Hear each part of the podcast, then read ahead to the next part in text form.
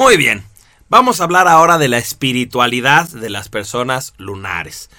Ojo, no hay que confundir espiritualidad con religiosidad, porque aunque no todas las personas tienen una religión, no todo el mundo practica una religión, todos los seres humanos tenemos una espiritualidad. La espiritualidad simplemente vamos a entenderla como nuestra necesidad y a la vez nuestro deseo de entender por qué estamos aquí.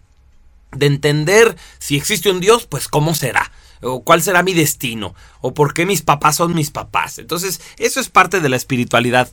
Y en el caso de los lunares, en principio ven la vida con pesimismo y oscuridad, y les parece irónica. O sea que estamos hablando de un tipo que por ejemplo, si tú le dices, no, es que todo está perfecto, porque Dios sabe por qué hace las cosas, y todo va a salir bien, y Dios te ama, o así. Y el lunar es así como de, mira, Mm, no te hagas tanto coco wash, ¿sí? Este, las cosas no son así tan bonitas como tú dices, y si Dios fuera tan bueno, pues no habría enfermedades y no habría pobreza. Entonces, como que el lunar es así un poco pesimista al respecto de eso. A lo mejor simplemente llega a la conclusión como de, mira, si yo soy buena persona me va a ir bien, pero no porque Dios a todos nos ame, nos va a resolver a todos nuestra vida como sin ninguna sin ningún esfuerzo de nuestra parte.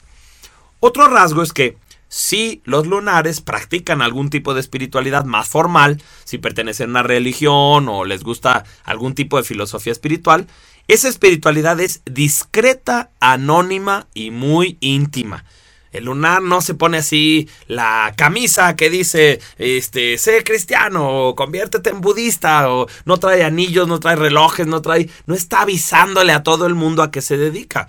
Si el lunar, por ejemplo, es católico, pues va a misa y se queda ahí en el fondo y practica lo, lo que él considera que sería ser una persona católica y ya y se va discretamente, no le anda avisando a todo el mundo que se dedica a algo espiritual. Es algo muy íntimo. En el lunar todo es íntimo, su sexualidad, sus emociones, su espiritualidad, sus amigos. Es, es, es recuerda esto como más de calidad que de cantidad.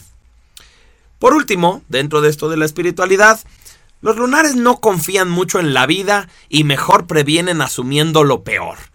O sea que lunar, en vez de estar confiado así en que si rezo, pues todo se va a resolver. O si le pido a Dios, pues me va a mandar el trabajo, me va a mandar el dinero. No, el lunar en ese sentido, como es más, más pesimista, más aterrizado, dice, mira, mejor ahorro, mejor me cuido, mejor no salgo en la noche, mejor no eh, cambio ahorita de automóvil, no me urge, este todavía funciona.